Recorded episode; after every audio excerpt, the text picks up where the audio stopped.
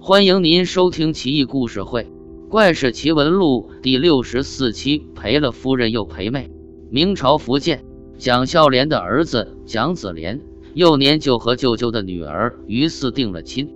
后来蒋家逐渐变穷，舅舅于渊开始有了悔意。为了养家糊口，子廉不得不去乞讨以养活母亲，日子自是过得无比艰辛，三餐无忌。常常吃了上顿没下顿，于渊认为这是奇耻大辱，无论如何也不能让女儿嫁给一个乞丐。于是召集于家上下商议。于渊的妹妹说：“哥，你看，不如这样，市场上有棺材铺，我们买来一口棺材，然后盖棺钉钉，就说于儿得暴疾突亡。然后妹我再这么一哭，蒋家一听也必然绝望。”但是这事情要做的极为隐秘，待风头一过，到时候把鱼儿许配给一个好人家。于渊一听，觉得妹妹的话所言甚是，大为赞赏，于是买来棺材，并置棺于庭，让妻子守着女儿，就算天塌地陷了，也绝不能让她下楼。这天，于家女在阁楼窗外绣花，突见姑母来访，正想下楼。又听见庭中有哭泣声，姑母在嚎啕大哭而去。此时母亲又不允他下楼，他问母亲：“姑母为何做如此气状？”母佯装回答不知。于是侧耳倾听，逐渐知道了父亲和姑母的想法，心里愤恨不已。但是自己无法改变事实，没办法，他只得改从于家境殷实的韩忠。和韩忠订婚没多久，这天黄昏。寒风瑟瑟，街上行人逐渐稀少。他看见一衣衫褴褛的乞丐从前经过，他听得母亲大骂乞丐之音，细听乞丐的求饶声，像是蒋子莲。他急得连鞋都没穿。待到母亲进屋后，光着脚丫追到蒋面前。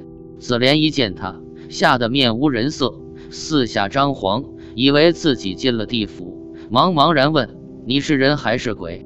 人也。去后门等妾，妾穿鞋里来。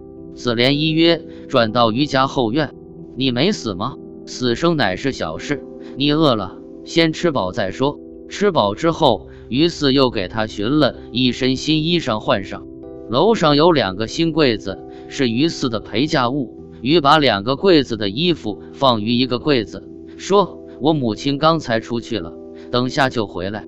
你先躲在这个空柜子里吧。”过了一段时间，他的姑姑和母亲来到，商议婚前的准备工作。于是因为柜子里面有人，假装答应两人，又说今晚我信水突至，则不用母亲陪伴了。母亲与姑母俱去。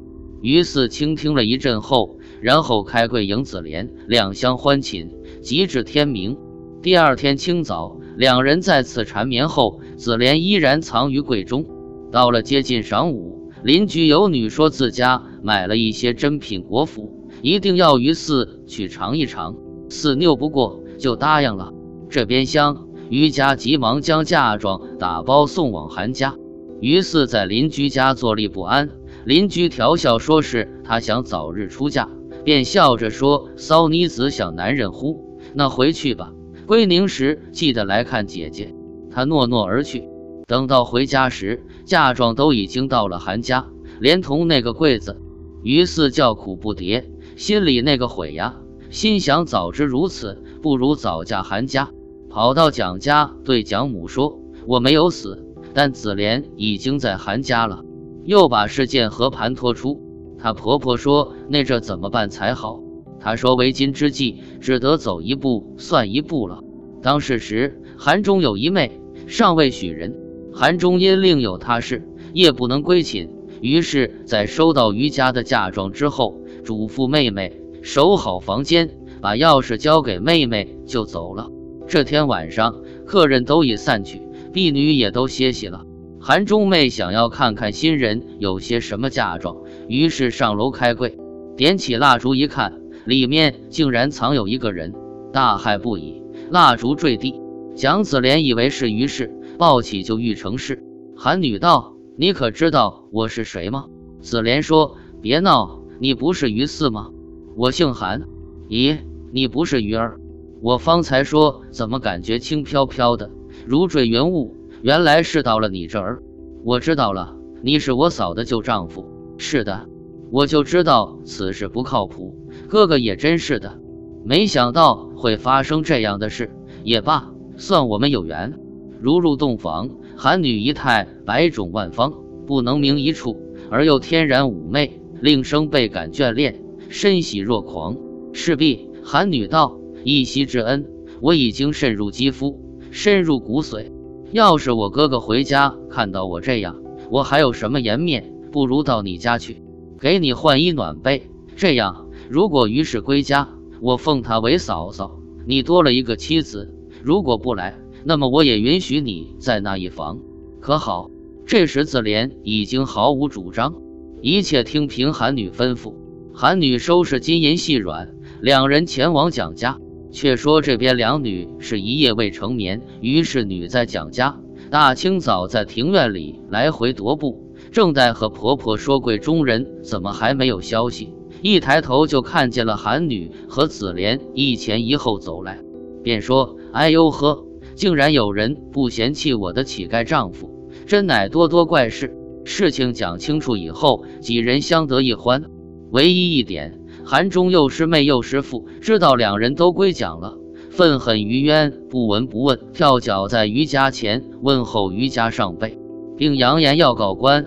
于是夫妇把妹妹大骂一通，说进出馊主意。于渊之妹理亏，屁都不敢放。于家又许诺许给韩忠两美貌女婢作为补偿，韩才恨恨作罢。子莲因为有了韩家的金银财物，日子大为改观。而且于雨涵两人亲如姐妹，时常三人共寝，有时独寝，另一女也不妒。两女对待婆婆也至孝，蒋母常常笑得合不拢嘴，众乡邻艳羡不已。后来子莲经过努力，终得进士。至于韩忠，得了两美币，想必心也甚美。